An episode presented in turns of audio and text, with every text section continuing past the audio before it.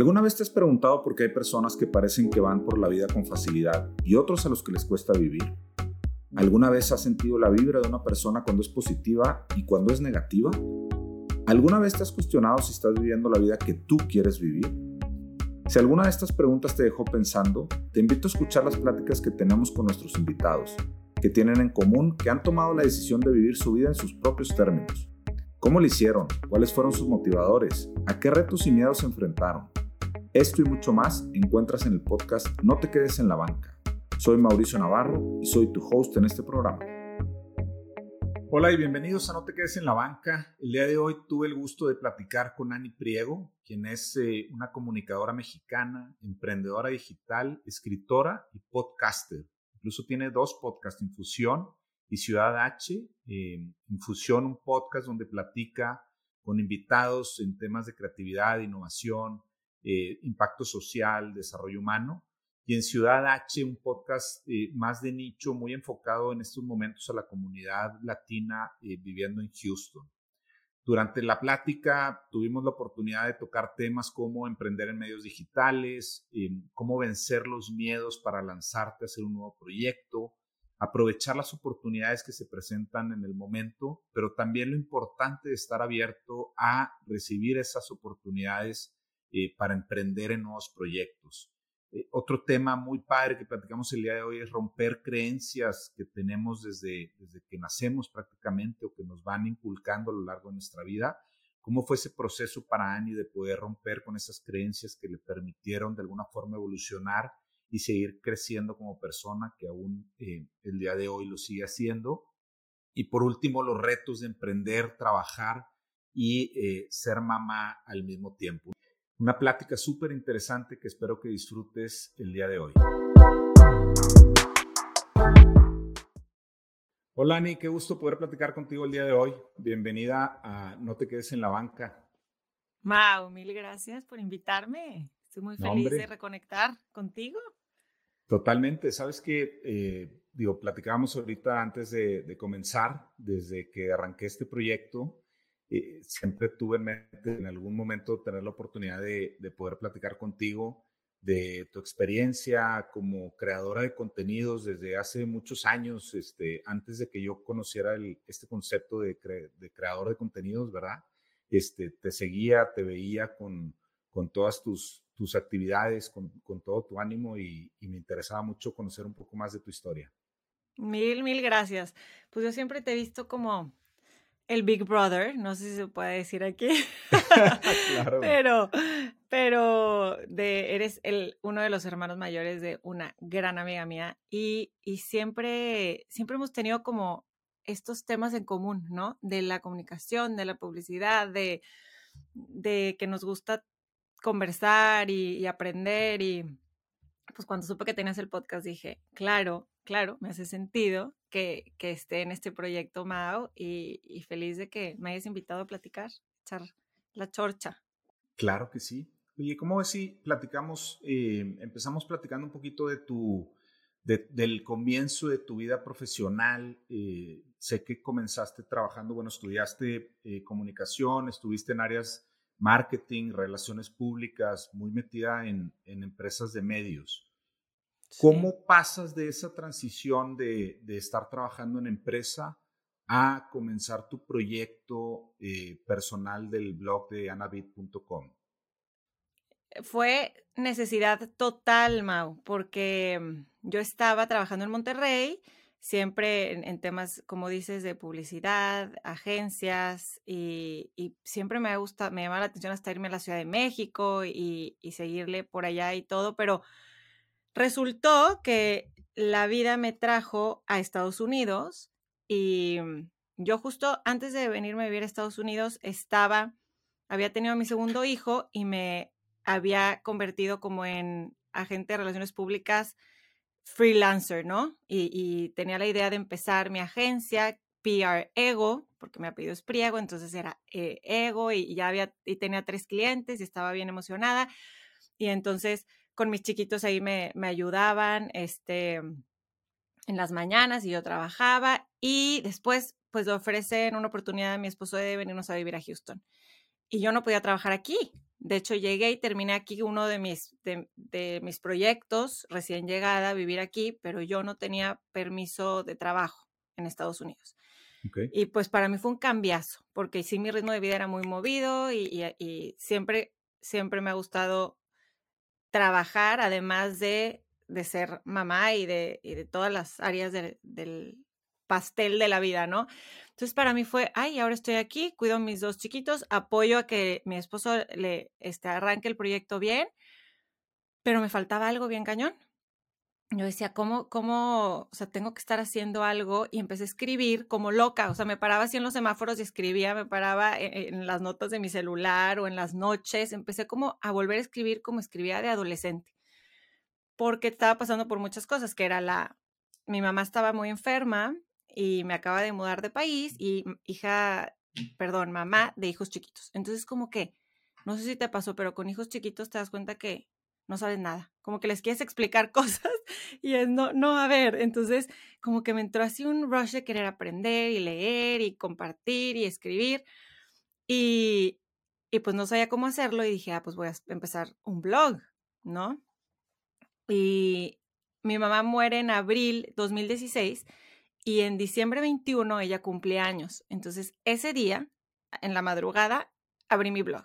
No le dije a nadie, posteé como 5 o 10 artículos que tenía y conforme fueron pasando los meses los iba compartiendo a dos, tres amigas, cinco amigas, a las que siempre me habían apoyado de, escribir, de que yo debía escribir más, y es, eh, porque mi mamá siempre me decía, tienes un talento para escribir, úsalo, escribe más, pero tienes que leer más, me decía siempre porque era, leía muchísimo. Entonces era como, eh, empecé así esa etapa sin saber hacia dónde iba. Yo dije, bueno, tengo todos estos escritos, los voy a compartir. Y realmente fue por accidente que empecé a emprender como digitalmente, realmente, ¿no? Lo que pasó ahí fue que me di cuenta que por qué me había tardado tanto en hacerlo, como que el internet pues ya llevaba rato, los blogs y, y empecé a conectar con gente que me escribía que les gustaban los artículos, ¿no? Y que me encantó, lo compartí, uno me hablaban de revistas lo puedo, digitales, lo puedo republicar, eh, algunos, pues, nombre me hizo llorar y mensajes así muy bonitos que yo decía, ok, ¿por qué me tardé tanto en decirle a más gente, en publicarlo abiertamente en mis redes? Era como esa pena, esa, como yo quién soy para estar escribiendo o o a lo mejor son cosas muy personales que siempre he compartido como en mi círculo muy cercano y en el internet pues está todo mundo, ¿no? Entonces, esa, esa parte me fue como validando de, ay, sí, lo que estoy haciendo de alguna manera al compartirlo conecta con gente y que finalmente es lo que, lo que quiero, pero cuando lo escribo no pienso, ay, que lo vaya a leer la gente, pero como que en el fondo pues es, siento yo mucho esa necesidad de conectar con la gente. Y pues a través de la escritura empezó. Y así fue el blog. 2016, no puedo creerlo, Mau, hace mucho ya. Sí, ya, es, es que es increíble y, leo mucho y, me gusta este concepto de da un paso, o sea, si quieres hacer algo, da un paso y luego da el siguiente. No trates de llegar hasta, hasta el final, sino simplemente avanza cada día. Con que avances un poquito cada día, a lo largo del tiempo vas a voltear atrás y vas a decir, wow, este, no puedo creer eh, dónde estoy hoy después de todo este tiempo, ¿no? Y supongo que algo así eh, volteas a ver tú eh, hace seis años y dices, wow, este, ya, ya vas a cumplir seis años de que, de que arrancaste esta, esta faceta de tu vida, ¿no? Tengo una nota aquí que dice lo que justamente tengo tres frases aquí y una es, a little progress each day adds up to big results. Totalmente. Sí, como que mucha gente también siempre al empezar después el, el podcast decía, y entonces es lo que tú quieres, tú quieres hacer esto y yo. No sé exactamente qué quiero, pero sé que esto es lo que tú estás haciendo hoy y que me va a llevar a otras cosas, ¿no? No sé si, ah, yo quiero ser podcaster de aquí a que me muera. No sé, pero esta necesidad me surgió y lo estoy llevando a cabo y como dices tú, es ese paso más, ¿no? Totalmente. Y muchas veces eh, no, nos dejamos llevar por esas etiquetas. Ahorita comentas, tal vez la gente te, decía, oye, ¿quieres ser podcaster el resto de tu vida? Pues, pues no, o sea, soy Ani, soy en este momento un podcast, un blog. Eh, el día de mañana puedo ser escritora de libros o puedo eh, ser maestra o puedo ser chef o puedo ser lo que quiera, porque al final esa evolución, creo yo, es la que nos va llevando a, a, ese proceso de, de, realización que todos buscamos, ¿no? Totalmente. Y aquí yo no sé si aceleró ese proceso también que mi mamá murió joven, relativamente de 63 años. Entonces yo decía, a ver, estoy en mis 30.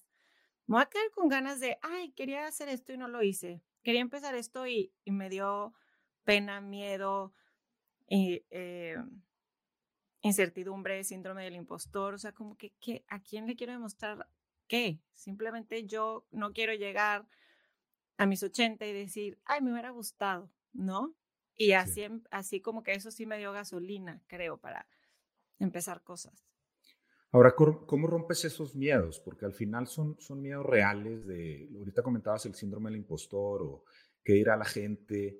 Y también me decías, bueno, de repente publiqué un artículo y, y empecé a recibir respuestas que te ayudaron de alguna forma a validar o a sentir un poco de confianza para continuar. ¿Cómo rompes esos miedos cuando enfrentas un proyecto nuevo? Y la otra cosa que te quería preguntar es, ¿cómo encontraste esos primeros miembros de tu comunidad? O sea, ¿cómo llegaste a que alguien te contestara uno de tus, de tus publicaciones de tu blog? Sí, em, te voy a contestar primero la segunda. Se dio naturalmente y es lo que más, más me gusta. O sea, yo tengo un álbum en mi celular donde tengo comentarios, ¿no? Y, reviews. Y, y, de repente los empecé a juntar porque dije, oye, sí me, me motiva. Si de repente pasó un mes y no he publicado nada, digo, oye, a ver, voy a ver estos comentarios, ¿no? Pero se, se dio natural porque yo posteaba, empecé a, a postear el, lo que escribía en Instagram, pero todavía no se podía poner el link. Ahora ya está más fácil de que puedes poner una liga en tu historia, ¿no? Pero empecé así como poner un, un teaser y luego decía, si, si les gusta, entren a anabit.com. Y entonces yo podía ver que cuando lo posteaba, entraban eh, 100 personas. Y yo, ay, qué padre, sí, sí entraron. Y, y, y luego alguna que otra me escribía, ¿no? De que, oye, qué bonito, qué padre, ahí abajo en comentarios. Luego me di cuenta que en México no estamos acostumbrados a opinar ahí mismo en los blogs. yo les decía, pónganlo ahí, porque luego me lo mandaban personalmente. Y yo, también podemos empezar una conversación en el blog, ¿verdad? Pero me escribían a mí personalmente. Y luego ellas le decían a otras personas que habían leído algo mío, lo compartían y así se fue haciendo muy, muy orgánico, pero porque yo creo que eran cosas que estaban viviendo en ese momento. O sea, se escribía de cómo mi hijo me preguntó de, de que conoció a un niño con síndrome de Down y yo no sabía qué decirle y cómo contestarle. Y entonces, eh, pues las mamás decían, yo, yo lo he vivido eh, o lo voy a vivir. Eh, y, se identificaban. O escribí de, ya no, ya no voy a tener hijos, se cierra la fábrica y, y qué dolor y fue, y fue súper fuerte escribirlo, pero entonces ese fue el de los que más se, pasar, se han pasado por chats en, muchos lugares. Entonces como que yo creo que se dio orgánico porque las mujeres necesitamos, mujeres y hombres, todos, pero siento que las mujeres necesitamos como hablar más de nuestras cosas y de lo que nos pasa para armar esos, esos como círculos de confianza y podernos eh, pues apoyar entre nosotras, ¿no? Entonces yo creo que eso se dio orgánico. Lo de los miedos, Mau, la única manera que se te quita es haciéndolo. Punto. O sea, el miedo no se va a ir y la, y la incertidumbre no se va a ir hasta que hagas las cosas y te atrevas y digas, Y le piques al, al de que, este, cuando hice el blog que dije, vaya, o cuando hice el podcast y lo publiqué así de, ya salió, o sea, yo creo que lo único que te quita eso es animarte a hacerlo y para animarte a hacerlo, pues yo lo, único que yo creo es que estés haciendo algo auténtico. O sea, que no sea algo por alguna intención ahí medio, em, pues que quiero, quiero colaborar con esta persona o quiero hacer esto y por eso hago esto. No, o sea, la manera, tú haz tus proyectos y tú haz tus cosas y lo demás se va a dar. Entonces yo creo que cuando es auténtico y, te animas a hacerlo, el, el, miedo se convierte en como parte de, te acostumbras a que esté al lado de ti, pero como que ahora haces las cosas. Sí, totalmente. Me, me, hace mucho sentido y, lo que dices de otra vez, de empezar o dar ese paso, em, es lo que muchas veces te ayuda a, enfrentar esos, esos cuestionamientos que, que, vienen de, al final vienen de ti mismo, ¿no? O sea, no es tanto que la gente, sí, claro, habla, habrá sobre todo del, de, yo, yo creo que es más del círculo cercano, los que cuestionan y dicen, o sea, ¿qué se cree? O, o de, de, de, repente salió escritora o, o, de, de, dónde salió esa idea de que escribió un libro o inició un podcast o lo, que sea que quieras hacer en tu vida, ¿no? Porque la gente que no te conoce o que te empieza a conocer por lo que compartes, pues te conocieron con esa, con esa faceta, ¿no? Sí, y esto que dices, qué interesante, porque siento que la gente que lo dice, o lo piensa, y me ha pasado, ¿eh? Lo he pensado del otro lado, es porque nosotros traemos proyectos que no nos hemos animado a hacer. O sea, cuando dices, ay, y, esta persona, ¿y de dónde salió que ahora es, te voy a inventar, fitness, este... Influencer, ¿no? Ajá, fitness influencer. Entonces, cuando juzgamos así, hay que preguntarnos, oye, ¿y yo qué traigo que no me he animado a hacer? Porque esa persona puede ser fitness influencer y, esa persona puede ser escritor y esa persona puede poner un negocio de lo que quiera cuando nunca había puesto un negocio. O sea, como siento yo que yo me he dado cuenta que cuando juzgo así, que ya gracias a la vida y los aprendizajes me cacho rápido, es, ¿qué traigo yo ahí que no he llevado a cabo? ¿No? Totalmente. Oye, Ani, cosa que te quería preguntar es cómo es tu proceso para decidir qué temas em, eh, escribir en tu blog o, qué temas eh, platicar en tu podcast.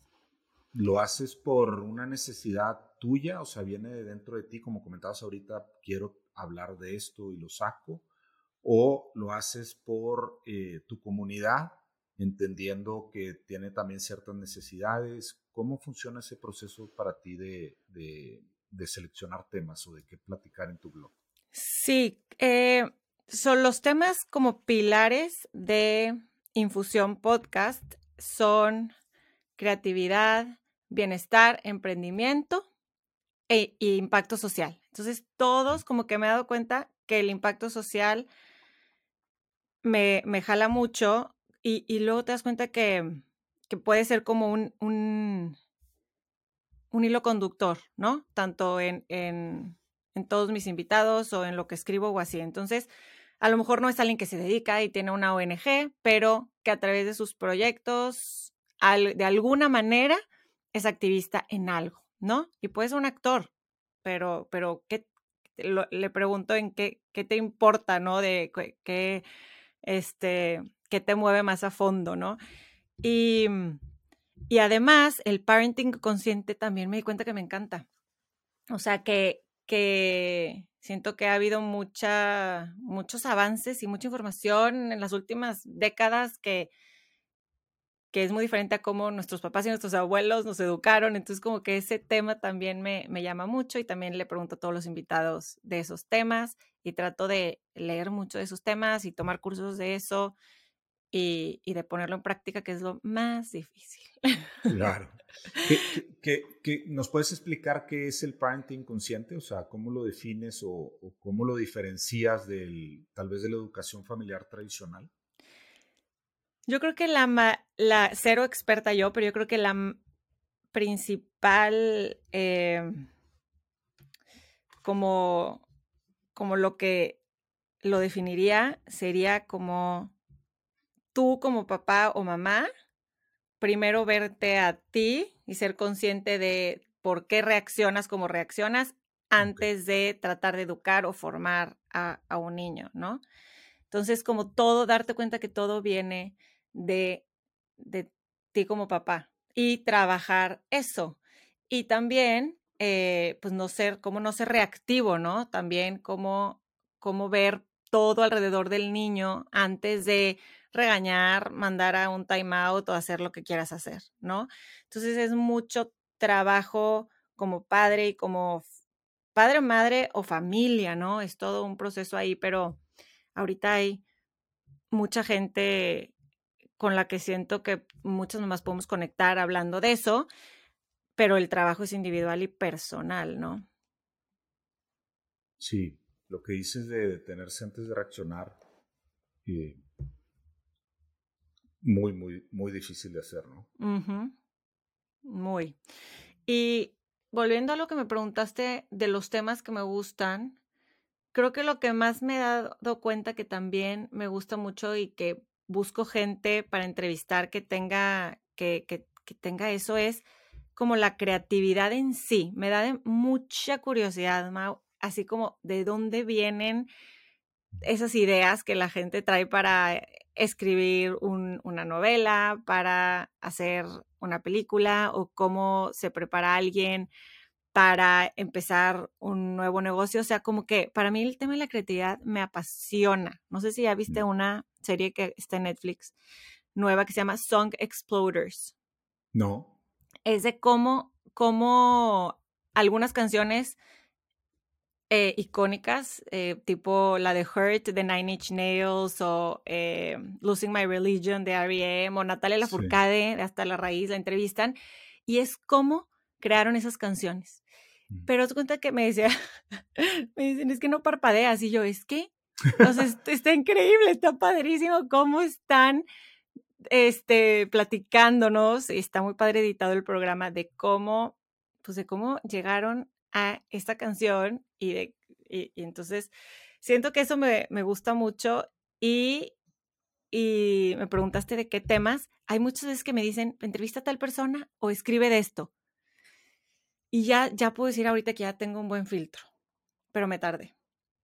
O sea, ya sé perfectamente a quién quiero entrevistar, o sea, por lo mismo que te digo, que sea auténtico, que no sea porque me dijeron o porque tiene un chorro de followers o porque después esta persona me va a jalar a esta otra persona. Se nota, se nota si platicas con alguien y de verdad no te interesa o, no sabías del tema. Alguien buenísimo en su ramo, pero híjole, te juro que gracias por la conexión, pero no me va, no, no puedo yo crear una entrevista que no, que realmente se va a notar que no conozco su trabajo. Oye, y en tu blog, eh, en, alguna introducción, mencionas eh, que rompiste con creencias que hoy ya no ocupan un lugar en tu vida. Mm. Es, es, un tema muy, eh, desde mi punto de vista, muy profundo, ¿no? Poder cuestionarte creencias que te inculcaron prácticamente desde que naciste. ¿Cómo llegas a esta fase de tu vida donde, o sea, ¿por qué te empiezas a cuestionar creencias y luego cómo decides o cómo tomaste esa decisión de decir, esto que creí antes en realidad no me sirve ya y lo voy a dejar de lado para, para, para crecer a, a un nuevo lugar en tu vida? Sí, yo como que sí creo que era alguien de ideas fijas. Lo digo porque creo que me lo habían dicho. O sea, como que yo sí pensaba en que las cosas eran de cierta manera o de ciertos pasos y yo visualizaba que iba a trabajar aquí, luego acá y luego hacer esto y que a lo mejor me iba a casar, iba a tener hijos, los iba a bautizar, iban a hacer su primera comunión y no sé, como que todo ya es todo, como a mí me, me fue el plan bien. Muy marcado. Ya tenía el plan marcado y ni siquiera, o sea, pero no, no sé, a lo mejor la gente que me conoce diría, ay, pero no, no se veía que eras tan así porque no soy controladora, pero al menos en mi mente, pues sí lo visualizaba de alguna manera. Pero pues nunca sabes las cosas que te pasan en la vida, ¿verdad? Entonces, yo creo que hubo muchos, muchos parteaguas, pero yo creo que el más grande fue salirme de mi burbuja, que es la ciudad en la que nací, crecí, que yo creo que a todo mundo cuando se sale de esa zona de confort y te vas a otro país o ciudad, no te tienes que ir tan lejos, pero te sales de tu círculo, te empiezas a cuestionar y por qué hacía las cosas como las hacía y demás. Y sí fue doloroso, no voy a decir que no, sí fue doloroso muchas cosas, ¿no? Desde, por ejemplo, en el, en el tema de, de la religión, como que no, no sé qué fue, es que me encantaría decir, ay, leí este libro o hice esto y de repente fue como un cambio, pero no, como que fue un proceso de muchos, muchos años donde yo siempre pensé que, mis hijos iban a estar educados en la religión católica porque era la que yo creía, pero con el tiempo me di cuenta que yo no practicaba solamente la religión católica y que estaba interesada a lo mejor en como la espiritualidad más allá de la, de la religión. Y entonces, pero ¿cómo voy a educar a mis hijos así? ¿Cómo les explico todo esto que yo traigo y la, y la, eh, y no hace su primera comunión y la sociedad y la gente? Y entonces sí fue así como decir, a ver, yo no puedo explicar algo que no, que no hago. Yo no puedo formar a mis hijos en, en, en, algo que pues no ven que yo hago y yo practico. Entonces, pues sí me tardé muchísimo como en decir, ok, no, vamos a hacer los, en quotations, sí, patitos feos de que todo mundo, ay, y tu primera comunión y tú no sé qué, pero, pero personalmente me sentía bien, me sentía bien con estar educando a mis hijos a lo mejor en en cómo respirar y en cómo meditar y en cómo tener agencia de ellos mismos y de sus sentimientos y emocionalmente. Volvemos a lo mismo, si es mucha friega, porque el caminito a lo mejor es fácil cuando ya hay, eres parte de, de, haces muchas cosas parecidas a, a la gente alrededor, pero, pero si haces lo que tú y tu esposo y tu familia creen, pues también es muy gratificante y estás en paz, ¿no? Y, yo creo que tus hijos lo sienten. Entonces, como que desde ahí empecé también a abrirme mucho a, hacer cosas diferentes a las que veía yo, ¿no? Y, y como, como dice ahí en esa parte, em, que ya no ocupan un lugar en mi vida, o sea, como que aceptarlas y dejarlas ir, ¿no? Y decir, ok, esto me funcionó en este momento de mi vida, ahorita ya no. Y, y, está bien, ¿no? Este, pero sí no es un proceso fácil. O sea, no te diría, ay, sí, es como, ya, ya no pienso así, bye. No, son como años de conocerte más y conocer también esa etapa nueva en la que estás, ¿no? Como que... Totalmente. Sabes que yo más o menos eh, viví un proceso similar eh, o, vivo un proceso similar porque no, no, es que ya haya terminado, ni mucho menos, pero a mí me vino por un, por un curso que tomé. Tomé un curso de coaching con, con Ale Llamas. Sí. Em, y luego tomé otros, un, un curso de, de parenting eh, con, con Cristi Cortés. Y, Buenísimos. Sí, he estado como que, y luego a partir de ahí pues empecé a leer, o siempre había leído de estos temas, y, pero, pero como que con una mente un poco más abierta, menos, eh, juzgar menos, pero vino por, de alguna forma, eh, ¿cómo, ¿cómo, explicarlo? alguien más me, me, presentó estas posibilidades, ¿sí? De, de, de, expandir tus posibilidades al mundo, de, de decir de estar consciente de que tienes ciertas creencias y que esas creencias te pueden generar limitaciones o te pueden ampliar las posibilidades. Em, de, la educación, desde casa, como dice la religión, el, colegio, em, todo lo que has vivido de alguna forma te genera una visión de lo que tú tienes del mundo. Entonces, por eso te preguntaba, porque como que siento que de ti nació de alguna forma natural, interno, que te empezaste a cuestionar. No sé si, si al momento también de que empiezas a vivir en pareja y ves otra forma de, de, pensar de la vida, de la misma vida que tú ves, pero con otra visión totalmente diferente. No sé si eso también de repente te, te ayudaba a cuestionarte algunas cosas. Luego te sales de, de tu ciudad natal, donde evidentemente toda tu cultura, comunidad, etcétera, pues tiene una similitud a lo que tú piensas y de repente empiezas a ver otras posibilidades y tal vez toda esa mezcla de, de, de fuentes externas que llegaban a ti te puso en ese camino. Sí, pero bien dices exacto el que estabas abierto, ¿no? El que estabas como, tomaste esos cursos, pues porque estaba, tenías interés, tomaste siento que tienes que estar abierto porque a veces puede llegar esa persona y claro que mucho, mucho me, me sirvió también el, mi, vida de pareja porque mi esposo piensa muy diferente en muchas cosas y, y, hemos como encontrado un punto medio muy diferente, pero, pero muy igual. O sea, tenemos las bases, las bases muy firmes de, de nuestros valores y principios y demás, y ya él y, y, otras cosas que, que, hemos encontrado el punto medio. Pero sí, definitivamente él, él ha sido también inspiración en muchas cosas y yo espero, como le digo, que también en él. Y, y esto que dices de que, que si internamente, yo siempre fui muy intensa, o sea, cuando era, a lo mejor practicaba la religión católica, yo era demasiado, o sea, para mí la espiritualidad siempre ha estado y la canalicé en la religión que con la que me criaron. Entonces yo era la más católica de mi casa y la más intensa y las muchísimas veces me fui de misiones y, y oración y escritura diaria y, así como que... Y, y, después me di cuenta que la podía canalizar también eso en, en otras maneras, pero, pero yo sí creo que, que a lo mejor sí importa mucho lo de afuera, pero pues importa mucho cómo estés tú en ese momento que se te presenta lo de afuera. Sí, buen punto. Sí, si no estás dispuesto a, a, aceptar lo que viene del exterior, difícil, ¿no? De, poder hacer un cambio, poder hacer una evolución.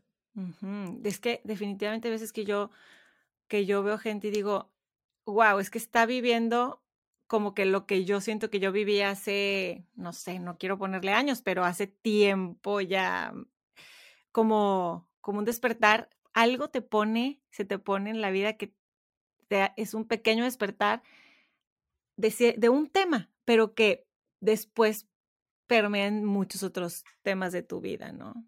Y qué padre poderlo todos hacer, aunque sea a los 40, 50, 60, o sea, la, la edad que sea.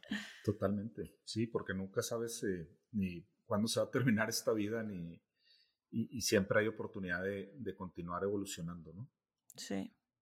Y justamente hablando de evolución, eh, dos años después de que arrancas el blog, em, decides comenzar tu podcast, ¿no? De eh, Infusión Podcast. ¿Qué, ¿Cómo se presenta esta oportunidad o, qué, identificas para dar ese paso de escribir a generar conversaciones, ya sea de temas tuyos o eh, con invitados? Yo siempre había querido entrevistar gente. Yo tenía en mis libretas anotado de que programa de entrevistas. Y yo cuando empezó YouTube, yo decía, ¿y si hago algo en YouTube desde que trabajaba eh, y vivía en Monterrey? Y hubo un momento en el que estaba como te platicaba, que no podía trabajar este, legalmente en Estados Unidos y seguía como extrañando mucho mi país y quería que mis hijos conocieran de México y, me empecé a dar como a medio asfixiar en hablar solamente de niños, hijos, pañales, ya sabes, ejercicio, o sea, como que mi vida sí yo, ay, no, necesito inspiración, necesito inspiración y dije, ¡ah! Entonces ahí está, o sea, puedo platicar con gente que me inspire, reconectar con amistades con las que veo en Instagram que trabajamos juntos en cierto proyecto y ahorita están haciendo su primera película y están ahorita poniendo su primer restaurante y como que entonces dije, ¿cómo puedo platicar con ellos?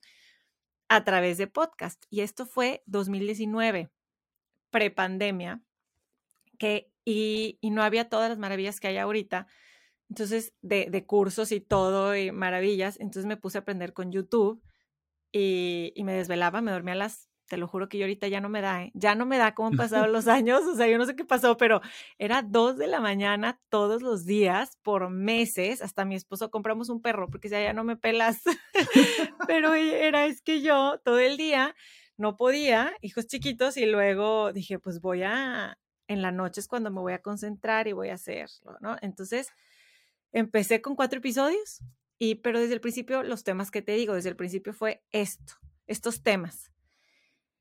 Pero luego me di cuenta que en la conversación me daban ganas también de, de tocar un poco más de temas, este, profundos, otros temas profundos, ¿no? Y, y, y, que la gente se prestaba a hacerlo y que me decían, ay, es que esto no lo he platicado nunca, o esto, este, eh, pues sí, sí, me da pena decirlo, pero bueno, como que empezaban los podcasts, entonces todavía no era el boom de que ya sabes que después ya hay videos de, la conversación y luego ya más gente, hasta los medios publican cosas del podcast, antes no era así, entonces empecé y, y también la gente lo empezó a escuchar y también me empecé a animar y, y pues ya, le voy por la cuarta temporada ahorita, pero también con ciertas breaks y evoluciones que he tenido ahí y cuestionamientos infinitos también, pero como platicábamos off the record, como lo haces con, con todo el corazón y con, y con de verdad curiosidad, pues como que, y, estás aprendiendo tú, ¿no? O sea, como que eh, esa parte nunca la quiero dejar de hacer, se me hace que sí, por, a veces digo, sí, sí quiero llegar a los mil episodios, este, y lo digo, ¿cómo? Es demasiado. Si cada uno es, ay, es mucha chamba.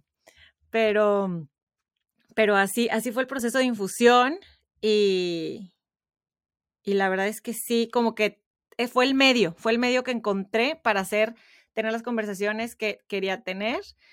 Y poco a poco lo fueron validando también ciertas cosas, ¿no? De que ahora me buscaban para entrevistar gente o ahorita no puedo decir porque no quiero que se pero me acaban de buscar para entrevistar a uno de mis ídolos y digo, porque viene a Houston. Y yo, ok, sí, yo conozco tu podcast, me habló alguien de PR de Penguin Random House y yo, sí, sí, sí, por favor, este, y te vuelve a dar, dices, sí, ok, es, es un podcast artesanal, porque lo sigo haciendo yo, ¿no? Que, que, tú sabes perfectamente lo que es, pero que ya tiene cierta audiencia, ya tiene cierta credibilidad y, y ahí va, ahí va. Entonces vamos a seguir. Oye, ¿qué, qué, has hecho o cómo has logrado generar esa comunidad alrededor del podcast? Porque, como comentabas ahorita, ¿no? Cuando tú arrancas, pues los, en el 2018 en Estados Unidos ya era común eh, que hubiera podcast, en México era sumamente raro. Yo me acuerdo en aquella época conocía dos en español. Eh, Se me hace que fue 2019, ¿eh, Mau? 2019. Sí. Ah, espero, al menos que tú tengas mejor el dato que yo. ya con la pandemia, ya acuérdate que antes, yo creo que fue prepandemia y fue un febrero. Bueno. Ah, pues ahí está, 2019, febrero de 2019. Pero igual, en esa época este, tampoco había mucho podcast en español. No. Em, no había las herramientas que, que hoy hay. O sea, había muchos retos y tampoco había los canales para distribución del, del mismo podcast, ¿no? Entonces, ¿qué, ¿cómo has logrado ese posicionamiento para ir generando esa comunidad que hoy tienes alrededor de Infusión, alrededor de Anavit? Yo creo que contestar aparte todos los mensajes, o sea, si me, si me ponen, ay, qué bonito, me, me, pasaron tu podcast y en Yucatán ya te escucho, y en Mérida, y yo, ay, qué padre, cuéntame más y estar ahí, o sea, eh, yo sí creo en el valor de, de cada persona, ¿no? Porque si una persona ya confía en ti y ya, ya te, te tiene en el radar, ella le va a decir a otra amiga y a lo mejor esa otra amiga en una semana le pregunta, oye, ¿qué onda con lo que me, el podcast? Y, o sea, como que yo, hay gente que, pues que a lo mejor se espera cientos de, de mensajes y yo si es uno o si son diez o si son quince por episodio, todos les sigo la conversación y pregunto y, y ¿qué escuchaste? ¿Ya has oído otro? ¿Y cada cuánto sale? No, pues mira, te cuento. Y entonces yo creo que eso ha hecho que la gente se quede y regrese. Y o voy, me topo amigas caminando y, ay, te estoy escuchando aquí, no sabes la emoción. O en el carro el otro día, ay, qué risa tu voz, mira, y me ponen y yo, no, me encanta, o sea, me encanta, me encanta eso porque ya la verdad, antes, antes sí preguntaba más y, qué opinan y cómo ven y para ver un poquito el nicho en el que estaba. Ahora ya no, ya como que ya no se lo mando ni a mis amigas este, personalmente, porque pues a lo mejor de mis amigas cinco lo escuchan y las demás no es su, no es su trip. Este, ya creo que esa comunidad este, se, ha, se ha ido haciendo eh, naturalmente, pero no sé si has leído, tú seguro lo has leído, el artículo este de 1000 True Fans. No, ah, sí, sí, sí.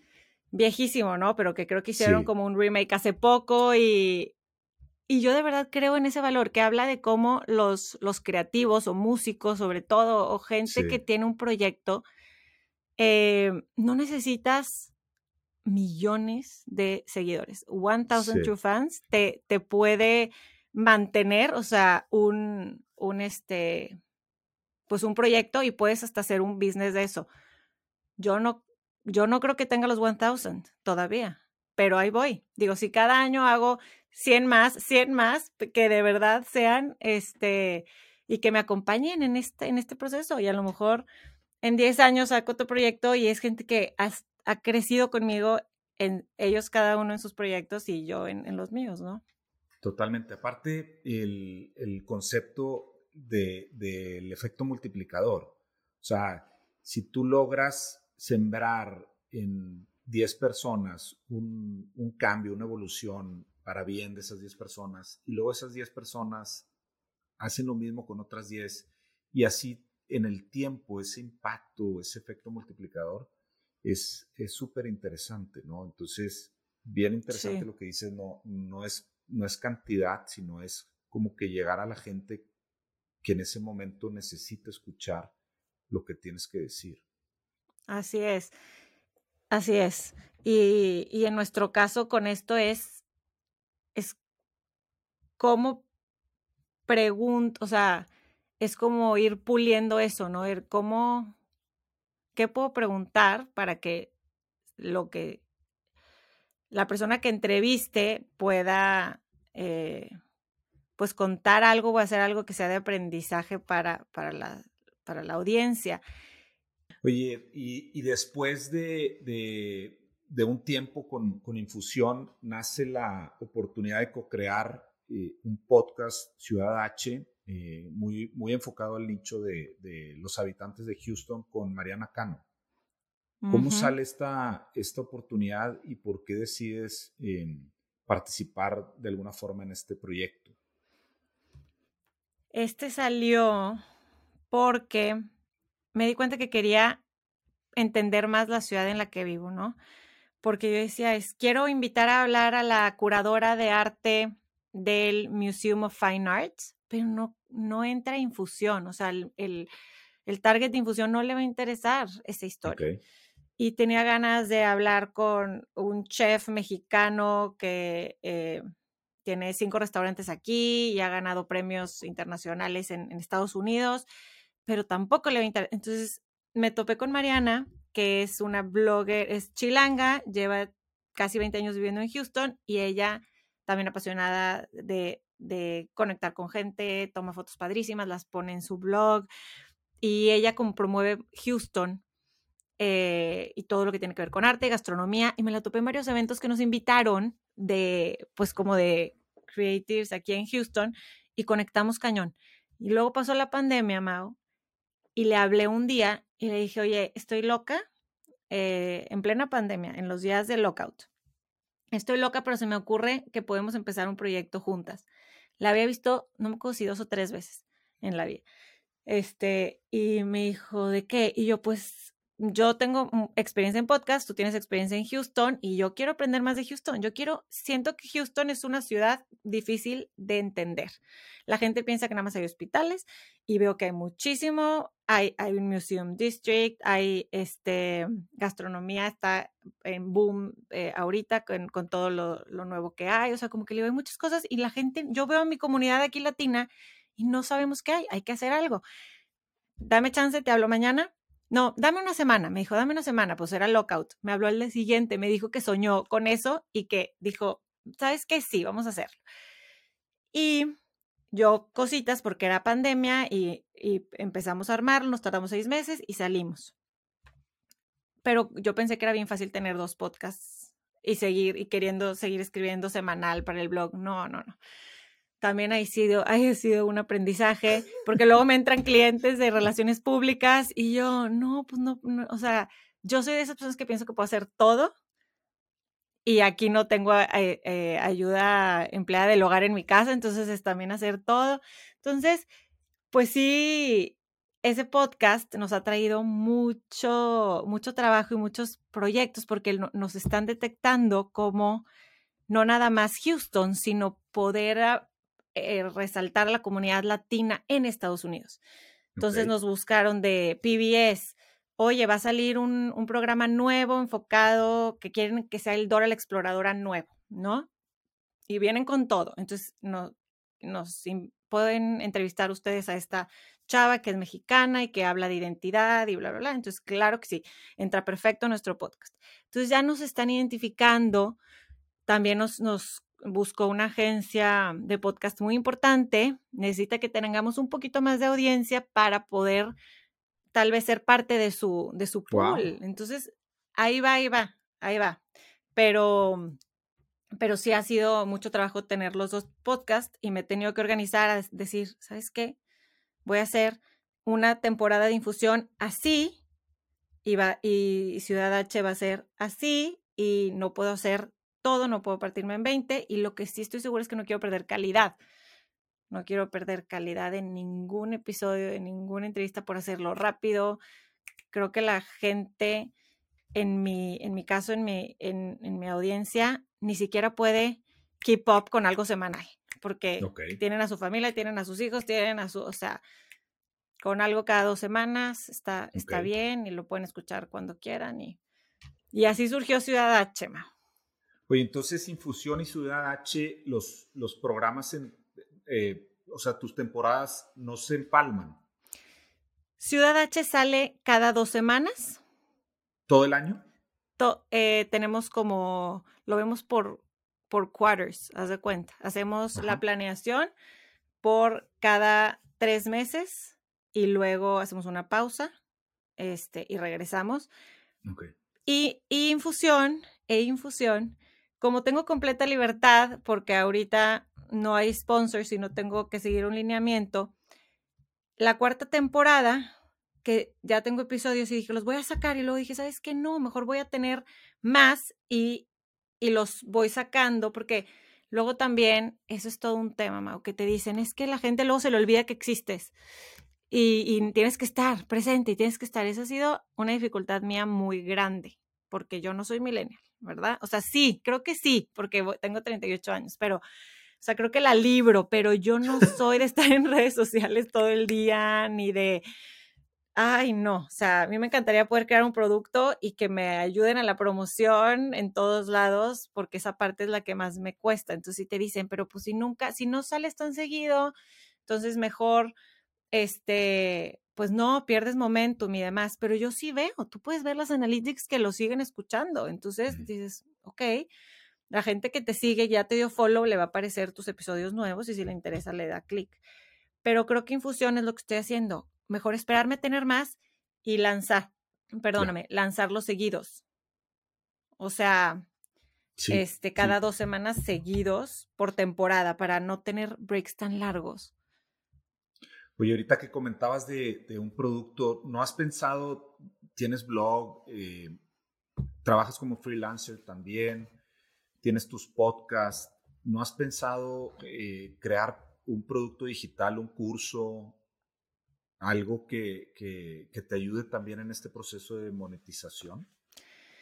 La verdad es que alguna vez, alguna vez lo, alguna vez lo pensé, pero no estoy en ese, en ese punto.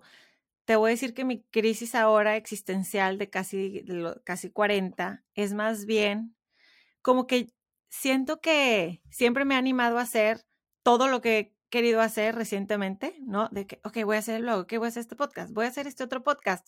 Y ahora estoy más en calma, calma. Vamos a, eh, ¿cómo puedo organizar a lo mejor esto que tengo? Porque si agarro más proyectos de relaciones públicas, ya no me va a dar tiempo para hacer esto otro y tanto que he trabajado para estos podcasts. Entonces, ahorita más que pensar en más, estoy pensando porque mi naturaleza es agarrar cosas, agarrar cosas y, decir que sí no, y no parar. Y digo, ok, esto es lo que tengo ahorita, ¿cómo me enfoco en esto que tengo ahorita? Y ahora sí, ¿cómo, cómo crecen? ¿Cómo, ¿Cómo necesito expertos? Ahora sí, ¿sabes qué? Llevo con infusión tanto tiempo. ¿Quieres despegar más? Vámonos. ¿Qué, ¿qué hacemos? Invertirle acá. Justo en eso estoy más que en, en, en un proyecto eh, como ese que dices de curso. Sí, ay, ya lo dijiste y me estresé, Mauricio. No, es que como que pareciera ser una, una evolución natural de, de, mucha gente que está en esta industria de, crear contenido, eh, por lo que comentas, ¿no? De, de, tener algo que puedas de alguna forma automatizar eh, en, en, tus procesos, en, en los nuevos eh, followers que tienes, en, en, la gente que está nueva que llega a escuchar tu podcast, que de repente de ahí eh, los llevas a, a, otras partes de, tu, de, de, toda tu producción, o sea, de todo tu contenido, y, y, de repente un curso eh, hace mucho sentido, porque es gente que ya te conoce, em, que, que, le gusta lo que estás diciendo, que quiere aprender un poco más de ti o, o, de, o de, lo que tú comunicas. Y, y, siento que es un paso natural ahí de mucha gente que está en esto y quería saber si tú lo tenías ahí en mente, pero, pero nada, ya te iré presionando después para que lo hagas. Yo soy de las que tomo, yo tomo los cursos, me encanta, me encanta alguien que sigo que pone algún curso breve de escritura, de este pues de emprendimiento, de parenting, de lo que sea, ahí estoy yo en el curso, pero aún no se me ha ocurrido. Pero ahora que lo dices, sí tenemos ideas para de Ciudad H, para algunos productos. O sea, lo dijiste y me acordé. Este, y algún, algún, no evento, pero proyecto, este, pero sí más, más local. Eh, ya. Más, más local, pero lo tenía en mi, en mi en back of my head, perdón, mi, mi poches. Ya, lo, ya, lo ya, lo trajimos al presente. Ya sé, ching. Ay, no. Oye, y en otro tema eh, de tu experiencia como, como emprendedora, como empresaria y al mismo tiempo como mamá, ¿cuáles han sido esos retos que has enfrentado eh, para no esconderte detrás de es que soy mamá y entonces ya no me da tiempo. Mm, no, pues todavía, todavía lo, lo trabajo todo el tiempo, porque siento que pudiera dar más en mis proyectos y luego, y, sigo pensando, ay, pero mis hijos 8 y 9 años y me consumen todo el tiempo y sin, y, y parece que van creciendo y necesitan menos atención y no es cierto. E, y entonces hasta la fecha lo digo, digo, ok, voy a tener tiempo después, ahorita me necesitan. Y, y luego el después nunca llega, ¿verdad? Porque siento que de adolescentes, de adolescentes también tienes que estar ahí. Entonces, yo creo que en el, en el fondo, no quise pensar que me escondo, pero sí tengo muy presente que nadie más va a ser mamá de mis hijos que yo. Y, y sí, y también mis otros proyectos, nadie más los va a llevar más que yo, pero al mismo tiempo no sé cae el mundo si les, los, me voy en un proceso, me voy a pasos lentos, firmes pero lentos. Entonces, yo creo que, yo creo que es, es un trabajo que hago todos los días de cómo poder organizarme para no sentir aparte el mom guilt que ya creo que he ido dejando. Me tardé mucho porque ya estaban bien grandes, pero te lo juro que es algo que sí creo que todas las mamás debemos de trabajar si decidimos ser mamás. El el quitarnos eso de, de encima para poder desarrollarnos en lo que sea que tengamos que desarrollarnos y, saber que nuestros hijos van a estar bien, que la calidad es mucho más importante que la cantidad y que si tú estás bien eres mejor mamá y demás. Entonces, no, no estoy para nada, no domino para nada ese tema, mamá. Yo creo que poco a poco lo iré, lo seguiré trabajando y, y lo lograré fusionar y balancear. Es una palabra que no, no creo que se pueda, pero organizar, ¿no? Sí. Estas, todas estas áreas. Sí, totalmente. O sea, el, el, balance en la vida no significa que, que, a todo le dediques el mismo tiempo, la misma cantidad, la misma calidad, sino que seas consciente de que estás tomando decisiones eh, que, en un momento vas a tener mayor prioridad por tus hijos y en otro momento tal vez vas a tener mayor prioridad por, por tus proyectos. Pues yo tengo la, la, idea de que todo mundo eh, debería de trabajar, no necesariamente por un tema de, de, sueldo, aunque evidentemente creo que es súper importante que, que, puedas generar tus propios ingresos. Claro. sino como un tema de desarrollo como persona integral. Entonces, puedes trabajar en una, en una asociación civil, puedes trabajar eh, de voluntario, puedes trabajar en una empresa, puedes emprender, eh, etc. ¿Tú crees que todo mundo, y cuando digo todo mundo me refiero, perdón, hombres y mujeres? Sí. ¿Tú crees que todo mundo debería de, de tener una profesión? A ver, me voy a me, estoy pensando en, en mis amigas que estamos en esta etapa y hace, y hace años que estábamos en la etapa de, de hijos más pequeños y de acordarme de ese, de ese cansancio y de esa, de esos momentos de, de solamente estar en casa cuando tus hijos están pequeños. Em, yo creo que en el tema podemos dejar el tema de, de, mamás aparte, porque es que en ese tema, en, esa etapa, en, esa etapa yo sí valoro mucho que las mamás puedan tener horarios y trabajos flexibles para poder trabajar y estar en, casa, ¿no? Cuando tus hijos están recién nacidos y de, y de menores de dos, tres años, es importantísimo el lazo que hacen con el papá o la mamá.